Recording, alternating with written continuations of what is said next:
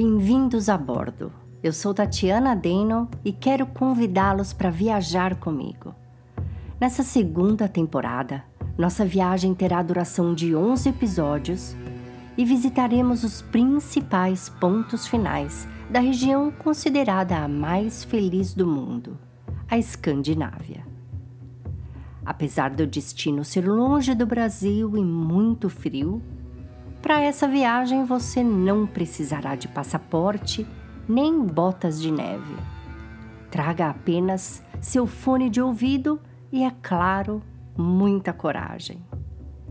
A cada duas semanas visitaremos pontos diferentes e mergulharemos na cultura, por vezes obscura, dos lugares visitados. Estão preparados? Então, se vocês gostam de mistérios, lendas urbanas, crimes reais e curtem um pé na estrada, venham comigo.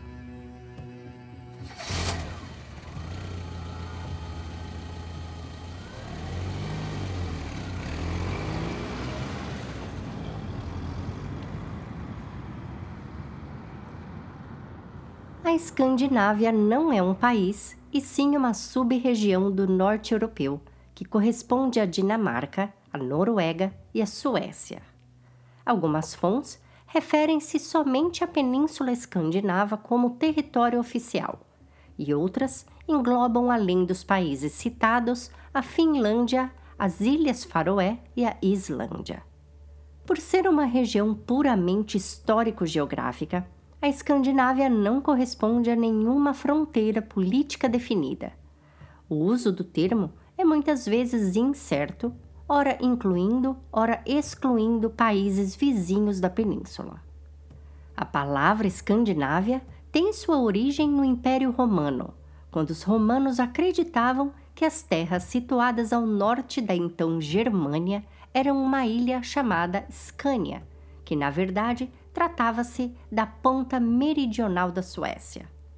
Cortada ao meio pelo Círculo Polar Ártico, a Escandinávia possui um clima com as quatro estações bem definidas nas áreas mais ao sul, com um inverno muito frio e intensa precipitação de neve e um verão com temperaturas amenas entre 8 e 22 graus.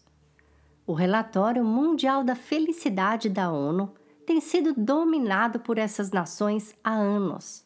A Finlândia até ocupou o posto de primeiro lugar por três anos consecutivos.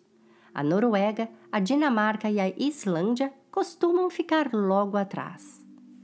Milhares de artigos tentaram ao longo dos anos localizar a chave para essa felicidade. Talvez seja o conceito dinamarquês supostamente intraduzível do Ruga, ou o gosto regional por café e doces ao meio-dia. Talvez seja até a revigorante tradição finlandesa de mergulhos curtos em água gelada que possa explicar essa tal felicidade. Se não isso, talvez o segredo seja a estrutura social relativamente plana, com altos impostos, mas baixos níveis de pobreza. A idolatria do estilo de vida escandinavo criou oportunidades lucrativas para as editoras de livros da região que prometem ensinar a arte de se viver bem. No entanto, há uma resposta menos glamurosa, porém mais precisa, que é que a Escandinávia simplesmente não é o lugar mais feliz do mundo. E eu acho que o jornalista finlandês Anno Partenen responde a essas pesquisas com bastante sensatez. A resposta dele é curta e diz que os finlandeses discordam disso. Eles, por caráter nacional, não são pessoas felizes. As coisas são semelhantes no resto da Escandinávia, exceto possivelmente na Dinamarca, por causa dos vários meses de escuridão quase total durante o inverno e do clima extremamente imprevisível no resto do ano. As pessoas geralmente são socialmente retraídas, ficando com amigos do ensino médio ao longo de suas vidas, em vez de fazer novos círculos como adultos. Na verdade, a extroversão é vista como algo que se aproxima da suspeita por muitos e a conversa fiada é desaprovada. Embora os habitantes do norte da Escandinávia consigam ver a aurora boreal, eles podem passar seis meses do ano sem ver a luz solar natural, causando séria depressão do Sol. Porém, nada disso é para negar que os países escandinavos são excepcionalmente bem administrados. Esses países desfrutam de economias robustas, baixas taxas de criminalidade e altos níveis de educação. Há poucas pessoas que sofrem dificuldades extremas, então a vida é certamente mais feliz do que nos estados mais frágeis do mundo. Lugares como a Síria ou o Sudão do Sul, de onde a Escandinávia recebe muitos refugiados todos os anos. Em termos de turismo, a Escandinávia agrada todo tipo de viajante desde aquele que busca aventuras, paisagens deslumbrantes, aos que preferem curtir a vida cultural das cidades. Mas e quanto ao nosso tipo de turismo?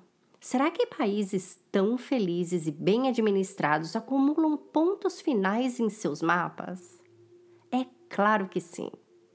Mesmo com índices baixos de criminalidade, os países nórdicos também têm seus serial killers, suas assombrações e seus acontecimentos inexplicáveis. Suas prisões modelos podem ser bem diferentes da maioria das prisões mundo afora, mas a periculosidade de seus criminosos não se difere. Talvez vejamos diferenças nas formas de investigar, motivações distintas e crenças peculiares. Mas quanto tudo isso impacta na sociedade como um todo, só saberemos no final da nossa misteriosa viagem. Bem-vindos à Escandinávia!